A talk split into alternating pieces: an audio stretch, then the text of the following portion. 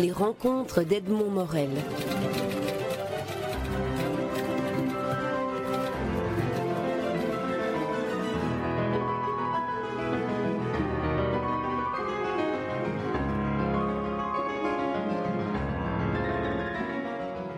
Frédéric Ebrard, Louis Vell, vous publiez chez Plomb un livre intitulé Tant qu'il y aura des chats dans une famille. Et euh, c'est un livre que l'on peut difficilement euh, classer dans une catégorie. Vous avez choisi, vous, la catégorie roman. Non, c'est l'éditeur, je crois, parce qu'on a été surpris de voir qu'il y avait le mot euh, roman, parce que c'est pour ça que je comprends alors mieux le sens des questions des gens qui disent mais ça vous l'avez inventé Non, pas du tout, pas du tout. Non, non, c'est des choses vraies. Ce qu'il y a à l'intérieur de, du, livre, euh, c'est vraiment notre expérience avec les chats. C'est un livre qui s'est construit progressivement euh, quand j'ai commencé, j'ai écrit une chose. On ne pensait pas directement à faire un livre. On disait un jour peut-être avec les chats, mais c'est avec les, enfants qui posaient les questions. Et j'ai commencé. La première chose que j'ai écrite, c'était le Argirol, le, le chat d'origine, si je, si je puis dire. Et puis Frédéric, ils ont dit, mais toi, Babouchka, c'est le nom euh, dont ils se servent pour désigner leur, leur grand-mère. Babouchka, c'est très russe, ça. Hein, oui, mais parce que nous avions une amie russe qui, du reste, l'Irène, qu'on retrouve souvent dans ce livre et dans tous nos livres, du reste, et euh, elle nous a imprégnés de Sainte-Russie. C'est vrai, c'est beaucoup les, les petits-enfants et leur curiosité pour euh, notre enfance, euh, notre euh, vie de jeune couple. et puis ça se recoupait avec des souvenirs d'enfance de leurs parents qui mmh. avaient connu des chats comme le fameux Tibère, qui était un grand chat comme on est un grand homme, et qui pendant des années a serré tous les matins de jour ouvrable la main du facteur qui amenait le courrier. Et c'était, c'était un être euh, merveilleux, Tibère. Et Louis disait euh, récemment, euh, je voudrais retrouver Tibère pour me conduire différemment avec lui, l'utiliser davantage. Et c'est drôle parce que c'est ce que je pense moi quand je pense à mon professeur du conservatoire, Madame Béatrix Dussan. Je l'ai pas utilisé à fond je n'ai pas eu conscience, moi qui vivais avec mon père André Chanson et tous ses amis écrivains euh, des années 30. Vous, évoquez d'ailleurs, ici je fais une petite parenthèse, mais vous évoquez certains des, ah amis bah. de votre père comme Georges Brassens, où on, se dit c'est un peu euh, le, rêve d'avoir rencontré toutes ces... Enfin, on aurait bien voulu être chat chez vous pour pouvoir rencontrer et voir toutes. Bah, surtout euh, chat chez nous euh, et rencontrer euh, Malraux qui avait une une passion. Moi, je me souviens dans un des derniers films qui a été fait sur lui, il est toujours tiraillé de tics, mm. très nerveux, très sombre. Et tout d'un coup, à verrières le buisson, il y a un petit chat noir et il se baisse, il le soulève, il le regarde et il lui dit avec une décontraction, une tendresse, un amour, mon chat. C'est très très très beau. Mais Malraux, euh, il avait été touché par les faits. Euh, j'ai vu beaucoup de gens. Euh, Saint-Exupéry avait été mmh. touché par les faits mmh. aussi, et sont souvent des destins tragiques. Et ces gens-là, ces gens-là ont le dialogue facile avec des individus comme les chats, qui sont euh, les sentinelles de l'invisible, qui lisent dans les ondes, dans les choses que nous ne percevons pas ou que nous ne percevons plus, et qui ont euh, des messages mystérieux à nous transmettre. C'est vrai que les chats devaient avoir une place dans ces musées imaginaires d'André Malraux, comme, comme ils ont leur place, euh, d'une certaine manière, chez beaucoup d'écrivains. Euh, le chat est un peu comme un, compagnon pour l'écriture. Euh, Louis Vell, je, me tourne vers vous. Est-ce que c'est un, un, sentiment que, que, vous partagez? C'est un sentiment que je constate encore plus que je ne le partage. C'est Frédéric qui pourrait vous répondre, car pour elle, la présence du chat est beaucoup plus importante. Je ne dirais pas décisive, ça serait très exagérée sans doute, mais beaucoup plus importante. Moi, si le chat est là, je suis très content qu'il soit là. Mais s'il n'est pas là, il n'est pas là. Euh, je laisse venir, je n'appelle pas les, les, choses. Le cas de Frédéric est différent. Elle pourra vous dire, elle, que c'est plus important pour elle euh, la présence du chat qu'elle ne l'est pour moi. Alors je me tourne vers vous, Frédéric. J'écris à la main comme autrefois. Et quand j'écris, euh, à part le mouvement de la main droite, je suis immobile. Les chats aiment bien qu'on soit immobile. Ils aiment bien qu'on bouge pas pendant longtemps. Ils aiment bien être sur une table où il y a des piles de papier, où ça sent bon, où on peut grafouiller un peu le papier, euh, se coucher sur une, page fraîchement écrite et en être tout imprimé.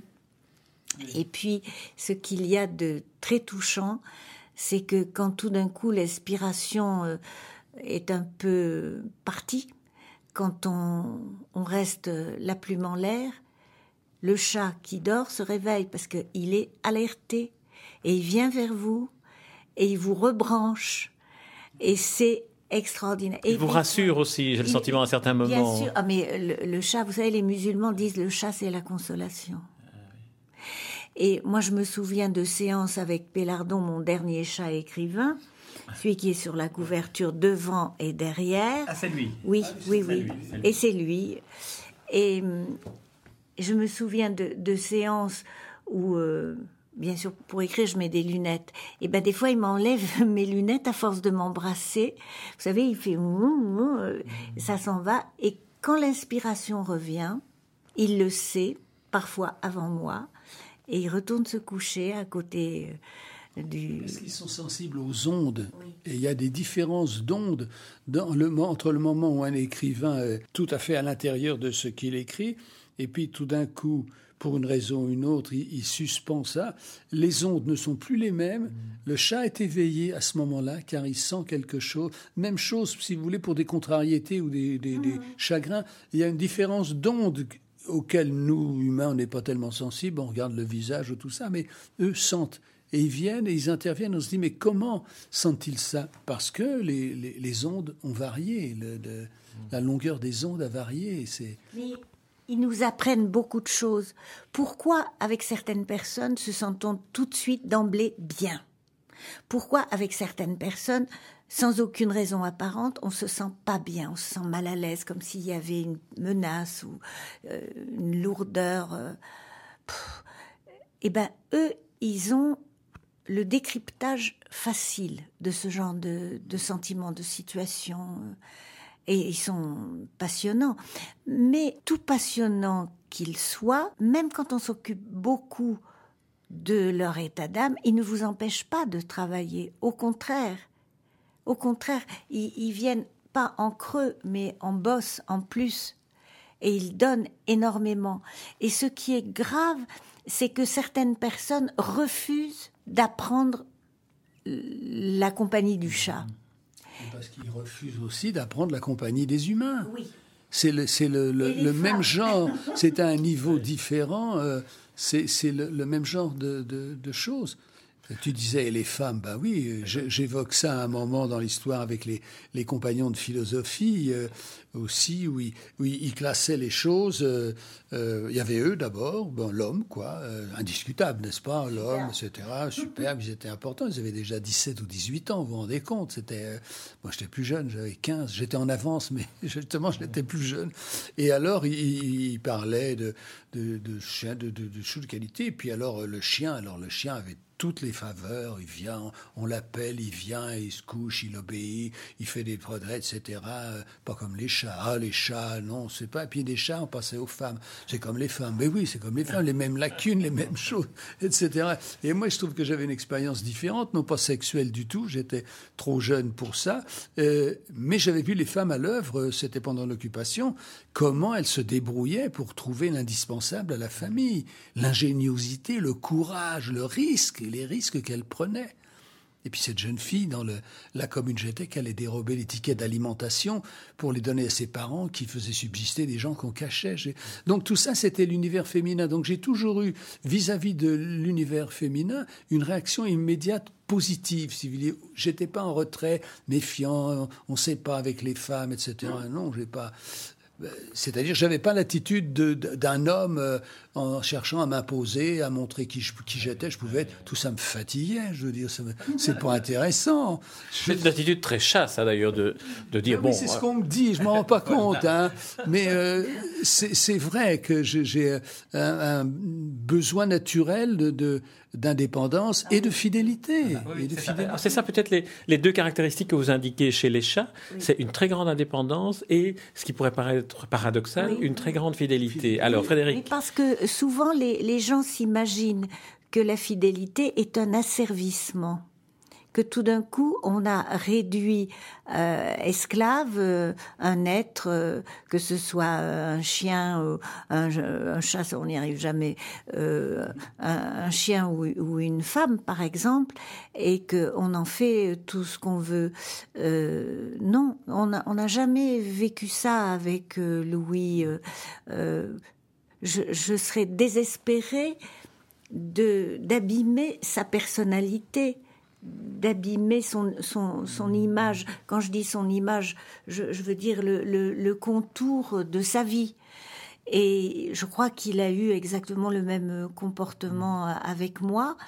Euh, Louis a plus de possibilités de retranchement que moi. Oui. Moi, vous, vous, racontez dans un, dans un des épisodes du livre, parce qu'on n'a pas encore parlé du livre, hein, vous avez remarqué, on a parlé que, on a essayé de dire que c'était un roman ou c'était pas un roman, et à partir de là, on est parti. C'est euh, une vie. C'est une vie. Mais voilà, vous dites, vous dites à un moment donné d'ailleurs, finalement, notre livre, c'est notre vie qui est là en parlant de ce livre. Oui, exactement. Exactement. Et non seulement notre vie de couple, mais notre vie de parents, notre vie de grands-parents. Il y a des amis qui apparaissent, et hélas, qui disparaissent comme euh, Louis Nucera. à, qui, vous dédiez le livre d'ailleurs. Hein. c'est très beau ce que vous écrivez. Il bien mérité. Euh, c'est bouleversant. Et puis, on a perdu aussi Rémo Forlani qui disait le chat est une gâterie que Dieu nous a donnée au milieu de tous nos malheurs. Et puis Yves Braillère qui aimait beaucoup les chats aussi c'est euh... Rémo Ferlani qui est une grande figure de, radio, de théâtre, et, qu'on a un peu. Racontez-nous un peu, bah, un peu de Rémo Forlani. Rémo, Rémo, il m'a pas aimé tout de suite. Louis Nucera non plus, dites-vous. Hein euh, enfin, vous avez, vous avez, vous avez dû vous adopter, non Non. Euh, Nucera, ça a marché tout de suite. Je l'ai connu plus tard que Louis, mais euh, que, que Louis ne l'a connu. Mais Rémo aimait beaucoup Louis. Il l'appelait Beauvel. Il l'avait connu. tu avais 16-17 et euh, tout d'un coup, euh, euh, j'étais un peu l'intruse qui venait lui ravir un copain. Et il avait dit du mal de la demoiselle d'Avignon à l'antenne. Et évidemment, moi, ça m'avait pas fait franchement plaisir, à Louis non plus, du reste. Et puis un jour, il me dit, la demoiselle d'Avignon, moi, toute griffe dehors, oui. Et il me dit, tu sais, il faut que je te dise, je l'ai vu il y a deux jours un grand silence. Eh ben, euh, est-ce que tu voudrais avec Beauvel être témoin à mon mariage? C'était très très très joli euh, et euh, après ça a été formidable et, Louis Nucera, euh, évoquez-nous un peu, puisque le, livre lui a dédié, et il vous donnait un bon point pour votre rapport à la grande aventure humaine. Ça, c'est très, très beau. Comme ça, il en sortait avec des gens pour un détail, une chose comme ça. il leur sortait. Hein, non, non, non, quelqu'un venait de faire, quelqu'un a traversé n'importe quoi. Il dit Je vous donne un bon point pour participer. On devrait, on devrait renouer avec cette, cette habitude. Il avait, cette, cette euh, fantaisie affective, n'est-ce pas très grande. Moi, je l'avais connu, oui, euh, euh, bien avant que tu ne le rencontres, parce que j'allais plusieurs fois faire des spectacles à Nice, et j'ai rencontré à cette époque-là, je crois qu'il travaillait encore à la banque. Il était journaliste, bien sûr, mais je crois qu'il travaillait aussi dans une banque. Il était journaliste du journal communiste, etc., puisqu'après, il a évolué euh, d'autres façons.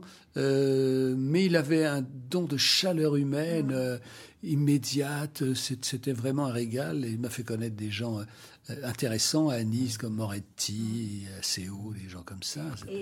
Euh, il y a eu un dîner euh, absolument merveilleux à la maison, à Coin Perdu.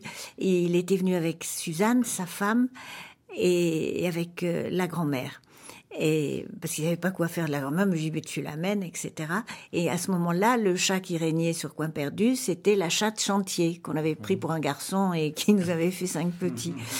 Et puis, euh, au moment où on, on se lève après l'apéritif pour passer dans la salle à manger, Suzanne, mannequin, très belle, superbe, marche, mais vraiment sans aucune arrière-pensée, sur la queue de chantier, qui fait miaou. Et alors, il s'est passé quelque chose d'extraordinaire. Suzanne est tombée en pleurs et à genoux à la fois devant un chantier qui l'a consolée parce que les chats savent quand on leur a marché euh, dessus ou qu'on les a bousculés sans le vouloir, euh, ils vous consolent du chagrin que vous avez de leur avoir fait du chagrin. Et alors elles étaient l'une en face de l'autre, la grande belle-fille à genoux et Chantier lui disant mais c'est rien, mais c'est rien, mais c'est rien. Alors la grand-mère a éclaté de rire et nous on s'était mis à quatre pattes aussi et euh, quel beau spectacle disait Louis Nucera et c'était euh, formidable. Euh, il y, a aussi, euh, parce qu'on va aussi évoquer des, des, chats un peu particuliers que vous évoquez. Alors moi, il y en a un qui m'a qui m'a fasciné, enfin qui est un couple, c'est le couple Sophie et puis Aldo, qui est un chien-chat. Alors, racontez-nous un peu Sophie et Aldo. Euh, Aldo était le, le chien de, de, nos secrétaires, la mère et la fille, et elles avaient eu un, un, chat euh, qui avaient vécu des années en tout bien tout honneur parce que tout ce monde-là était coupé où il fallait euh, et euh, leur chat était mort et la et la chatte survivante était en pleine déprime. Elles disent aux, aux vétérinaires on est très embêtés parce qu'elle s'ennuie, elle a du chagrin, elle est en deuil et en même temps disait Georgette moi j'ai pas envie de reprendre un chat, j'ai l'impression que je leur porte malheur et il lui dit mais c'est très simple, vous prenez un, un petit bassé à poil dur, un teckel à poil dur. Ils s'entendent bien avec les chats, paraît-il. Paraît-il. Et alors, euh, elles y croient pas, puis la chatte était de plus en plus déprimée. Finalement, elles, elles arrivent un jour avec euh, une petite boule de poil qu'elles posent euh, devant la chatte, qui n'avait jamais eu de petit, et qui l'adopte tout de suite. Mmh. Mais attention, éducation de prince, mais baffe quand tu fais des bêtises. Elle lui tapait sur la tête comme font les mamans chats euh, quand ils faisaient des bêtises. Et ils ont vécu des années ensemble. Et puis elle est morte. Et c'est Aldo qui s'est payé la, la dépression. Et il a toujours cru, ayant été élevé par une chatte, qu'il était un chat. Et chaque fois qu'il se promenait dans la rue, qu'il voyait un chat, il criait maman, maman. Et pan, il se prenait une baigne de première, jusqu'au jour où il a rencontré Pélardon. Et ils ont passé tout un été à dormir sur le même lit. Euh, elle nous gardait la maison et il n'y avait pas avait pas de problème. Alors, Pélardon, Louisville, là, c'est un chat dont, vous parlez aussi avec beaucoup de, tendresse parce que finalement, vous vous rendez compte à un moment donné qu'il a le même âge que vous. Enfin, vous avez le même âge chat l'un et l'autre. Et donc, c'est quand même euh, un miroir. C'est à peu près il y a 18 mois. Euh, un jour, je me suis aperçu, en comptant nos années, que tiens, on était octogénaires tous les deux en année chat, bien sûr, mais euh, à partir de cette constatation, euh, lui a continué à une allure accélérée, c'est-à-dire qu'il a pris de l'avance sur moi, donc il a six ou sept ans d'avance, quand moi j'ai tout juste pris un an ou deux. Et vous l'observiez alors, il c'était très tendre, comme vous voyez un peu les efforts qu'il fait, et puis vous dites, vous interrogez sur, sur votre propre destinée aussi. Mais ah oui, absolument. Et je l'observe en me disant, euh, regarde ce qui t'attend, regarde, tu vois les précautions qu'il commence à prendre, les obstacles qu'il refuse de, dominer, il les contourne quand il peut, etc. C'est ça, et, et je me dis, bah oui, je vais trouver les promenades trop longues, les marches trop hautes. De plus en plus, on me dira, veux-tu que je t'aide? Ce qui est le signe du début de la dépendance. Hein. Et puis, pendant toutes ces, ces pensées, c'est parce qu'il était dans mon bureau et j'ai vu qu'il renonçait à monter sur le fauteuil. Alors, d'une pensée à l'autre, je me dis, bon, bah, dans un délai que je ne connais pas, il va disparaître. Qu'est-ce qui va se passer? Bon, il aura Oh, il n'aura pas un remplaçant, c'est pas possible, mais un successeur. C'est vrai qu'on a un chat là. Oh, il n'est pas gracieux, qui vient tous les soirs euh, essayer d'avoir un peu de nourriture. Mais quelle différence avec euh, Pélardon. Mais un jour, la porte de la cuisine restera ouverte. Alors, il, passera du carrelage au parquet de l'entrée. Puis là, il regardera. Il y a deux escaliers. Il prendra celui qui a cinq marches, ça lui suffit. Surtout qu'il y a du feu au fond. Et il viendra s'allonger devant le feu et puis s'endormir. Et un jour, on le trouvera chez nous endormi. Et à ce moment-là, on commencera à lui trouver des qualités. Et c'est un peu comme ça que vos chats entrent dans vos vies aussi. C'est une sorte de, destin qui les conduit. Euh, c'était pas fini parce que pendant qu'il avait ces tristes pensées d'avenir, tout d'un coup, il s'aperçoit que le chat qui avait pas pu monter sur le fauteuil, il était monté sur le fauteuil et que non seulement il était monté sur le fauteuil, mais il avait sauté sur le bureau de Louis et il venait lui faire des grands, des grands câlins et essayer de lui enlever ses lunettes. Et je disais, c'est formidable, il y a encore de beaux jours devant nous euh, à cause de ça. Mais c'est le chat, c'est certainement le chat que j'ai le plus observé et, considéré. Et j'aimerais retrouver euh, Tibère parce que je l'ai constaté, si vous voulez, mais je ne l'ai pas observé avec euh, l'attention que je porte à, à Pélardon. Et comme c'était un chat magnifique dedans, je me dis, c'est dommage, j'aurais dû, j'aurais pu, mais ça ne sert à rien. D'abord parce que j'étais beaucoup plus absorbé dans mon métier que je ne le suis euh, aujourd'hui, où je ne joue plus autant de rôles que j'en ai joué, euh, etc. J'ai plus de temps, de temps de, disponible.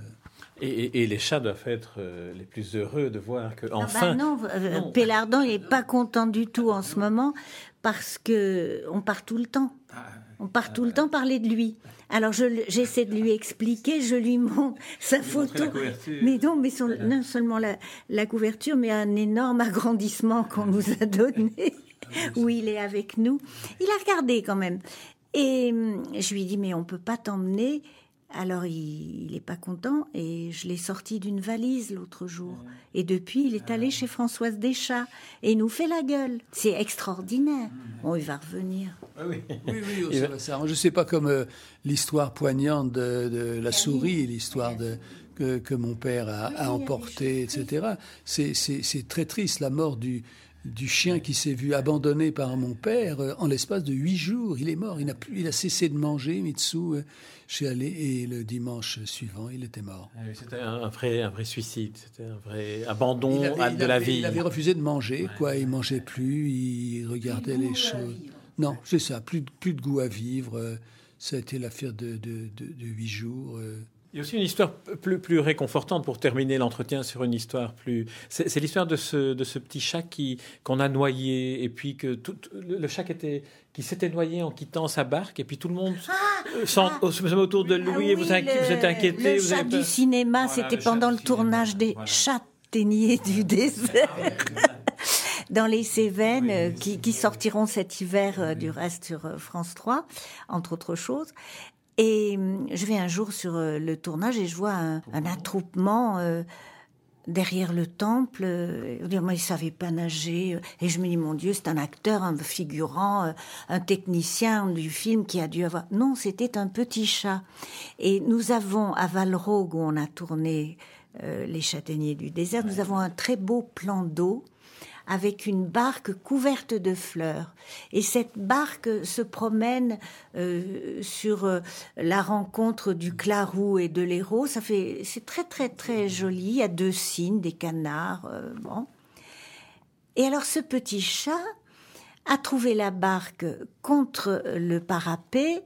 Il a cru qu'il n'y avait pas de problème. Il est monté dedans, il s'est endormi et il s'est réveillé au milieu de l'eau. Et qu'est-ce qu'il a fait? Il a plongé. Et ce qui était merveilleux, c'est que tout le village était autour de lui et chacun disait c'est le chat de la vieille Marceline. Non, c'est du, berger euh, du Clarou. Euh, ah, mais pas du tout. Et le gendarme qui arrive et qui dit ce chat, il est à personne. Eh ben moi je l'adopte, dit un vieux. C'est merveilleux. Et c'est le, changement de statut du chat depuis mon enfance où on les foutait dehors à coups de balai en disant monstre de chat, viroté d'acquis, bah. Et vous évoquez aussi la différence qu'il y a entre le, la perception qu'on a du chat dans l'Égypte ancienne, où c'est une divinité, et le Moyen Âge, où c'est un animal maléfique. Ah Finalement, à, plus courte distance, on a la même, la, même chose entre la considération du chat dans votre enfance et, et, dans, dans le cas de ce village. Alors, je pense pas vraiment qu'il faille lui élever des hôtels comme à la chatte Basté. D'abord, on a moins de rats en France qu'il n'en avait en Égypte euh, autrefois et moins, moins, moins de bêtes euh, nuisibles, mais je pense qu'il faut le considérer parce qu'il nous le rend au centuple. Mais ce qui n'est pas une divinité dans certaines civilisations comme, euh, comme en Égypte, parce que le chat est finalement une énigme. Mais bien sûr, bien sûr. Il n'y a pas d'énigme du chien. Voilà. Et on, adore le chien, c'est une merveille. Il sauve des gens, il sort des gens de l'eau, euh, il tape de la patte et on sait qu'il y a quelqu'un de vivant sous les décombres. Euh, il s'en va, on sait qu'il n'y a plus personne de vivant. C'est extraordinaire. Euh, ce qu'ils font avec les épileptiques, c'est fantastique. Euh, les, les chats, les chiens qui sont partis pour Haïti au moment du désastre, et je vois le chef des sauveteurs français dans une ville du Midi, au moment de monter en avion, il dit mais c'est lui qui fera tout le travail, et il montre le chien. C'est magnifique. Mais, les chats, c'est autre chose. Mystère, miracle, merveilleux, énigme et consolation. Euh, Frédéric Ebra, Louis Vell, on doit terminer ici l'entretien, mais on vous écouterait pendant des heures pour parler des chats. Je voudrais quand même terminer euh, cet entretien avec la question que je pose à, tous les écrivains en 2010, qui est l'année du 50e anniversaire de, la mort d'Albert Camus. Et j'interroge tous les écrivains que je rencontre sur leur première rencontre avec un texte de Camus. Avec quelle est le premier, la première évocation qui vous vient à l'esprit en, pensant à Albert Camus? Je vais vous dire, euh, je n'ai pas de chance avec Albert Camus, puisque le premier livre que j'ai lu de lui, j'avais 20 ans, c'était ou 21 ans, du service militaire, ça a été La peste et je ne suis pas entré dans le livre. Alors après, j'ai découvert Camus, n'est-ce pas? J'ai lu L'étranger, par exemple, mmh. où, dès les premières lignes, on est saisi, je veux dire, il vous empoigne. Et puis, euh, ah, comment s'appelle L'homme, c'est pas l'homme révolté L'homme l'homme révolté, le mythe de Sisyphe, L'étranger. Ben, c'est l'homme révolté que j'ai trouvé. Mais le premier contact, c'était avec... Euh, il faudrait un jour, tiens, vous me donnez une idée, que j'essaie de relire La peste. Je, suis, je ne suis pas rentré du tout dans, dans, dans le livre. Donc j'avais pas de mépris, de choses comme ça. Je suis pas rentré. C'était c'est passé en dehors. Je ne comprenais pas. Et le comédien, vous avez joué en tant que comédien des rôles? Vous avez lu son théâtre? Vous avez oui, j'ai même vu. Euh, c'est Camus qui a fait Les Justes. Euh, c'est ça, oui, j'ai vu tout ça. Euh, oui, non, non, c'était. Il aimait le théâtre. Hein, il, ah, était, il aimait les acteurs et les actrices. Enfin, il était. Non, non. C'est sa famille, le théâtre. Hein. J'ai beaucoup de considération et, je, je l'ai beaucoup aimé par sa qualité humaine dans le différent avec Sartre, où Sartre ce qu'on disait vis-à-vis de Camus, euh, avec qui ils avaient été intimes quand même, euh, en lui mettant des coups de savate, euh, vraiment, j'étais mm. très, très sévère pour Sartre, qui a, Dieu merci, d'autres mérites, mais entre les deux, c'est Camus, pour moi, qui est, qui est, qui est intéressant. Il est plus intéressant que, que Sartre. c'est pas je, suis plus près, d'une certaine façon, de Simone de Beauvoir, surtout depuis que j'ai lu, elle qui était ardente féministe et tout ça, surtout depuis que j'ai lu les lettres échangées avec Nelson Algren, où c'est une midinette qui, elle qui dit non, vous fabrique femme et tout, on voit ce que c'est. Et, et, je trouve ça euh, épatant que c'était. Maintenant, je ne sais pas si ça a été publié de son vivant. Ça, je ne sais pas. Hein? Je ne crois pas, parce qu'il y, y, a une espèce de démenti, n'est-ce pas, de, de ce qu'elle écrivait et, et, de ses lettres à Nelson Lagrène, où c'est vraiment une midinette, et c'est épatant d'ailleurs, parce qu'on sent une chaleur, une émotion, etc. C'était. Et, vous, Frédéric Hébard, alors Camus, pour vous, ça représente euh, J'étais élève euh, au conservatoire et mon papa, à ce moment-là, André Chanson, était conservateur du musée du Petit Palais, où on avait un salon où on aurait pu euh, faire Roland Garros, si vous voulez. Et il avait un ami qui venait régulièrement euh, à la maison, qui était Louis Guillou, grand ami de Camus. Et un jour, euh, Louis Guillou me dit, Frédéric, euh, je voudrais que vous rencontriez euh, Albert Camus. Euh, j'ai pris rendez-vous pour vous. Il vous attend au Port-Royal. C'était le, le, le, bastion Gallimard. Et ça serait bien que vous le rencontriez. Ça a été épouvantable parce qu'on était aussi timides l'un que l'autre. Il était très timide, mmh. très réservé, très délicat, Camus. Et moi, j'étais très impressionnée et j'ai pas dû l'impressionner euh, du tout. Alors, c'est un, regret. Il m'a beaucoup parlé de Maria Casares. Euh, C'était c'était pour un tas de raisons euh, une femme qu'il admirait, qu'il aimait, qu'il adorait. il y avait la guerre d'Espagne, il y avait tout, tout le côté douloureux moi, j'étais complètement euh, pétrifiée. Euh. et puis, évidemment, je, comme tout le monde, j'ai tout lu, quoi. Alors c'est Louis Guillou qui vous a présenté donc à Albert. Il était là aussi, Louis ah Guillou. vous étiez ah non, vous étiez. Ah, c'était terrible, c'était terrible. Et... Vous vous souvenez de ce qu'il vous a dit dans cette euh, rencontre J'étais pétrifiée. Ça devait être émouvant de, de, de voir quand même. C'était à l'époque une personnalité tellement, oui, mais tellement, modeste tellement modeste. Oui, c'était bien là parce que ça se situe avant notre rencontre, n'est-ce pas? Donc c'est te dire, tu devais avoir 18 ans maximum, 18 Je suis même pas sûre d'avoir été au conservatoire. Je pense que c'était avant. C'était quand, quand j'étais au cours euh, au cours Escande. Il connaissait votre votre père? Il, fréquentait votre père, Albert Camus? Non, c'était c'était Louis Guillaume. Ils se sont pas euh, vraiment euh, fréquentés, non. Eh bien, Frédéric Ebrard, Louis Vel, je vous remercie pour ce, ce, livre d'ailleurs, qui ne résout pas l'énigme du chat, mais qui donne envie de d'y entrer et, de les fréquenter. Et puis c'est une, une, très très belle biographie, autobiographie, histoire histoire de deux, de deux êtres qui sont à la ville aussi attachants que dans toutes euh, les films, les pièces, oh, les livres. J'espère qu'on me voit rougir. Même vous entend rougir. Merci Frédéric Abraham, merci Louis Velle. Je rappelle le titre du livre Tant qu'il y aura des chats dans une famille et c'est paru aux éditions Plomb et on a une photo en couverture de Pélardon et en quatrième de couverture aussi une photo de Pélardon avec cette question Louis mais que je ne vous pose pas, mais qui m'a beaucoup intrigué, qui est, et pour finir, on a le sentiment que les chats ont tous lu Montaigne. C'est la sagesse. C'est la sagesse. Merci beaucoup.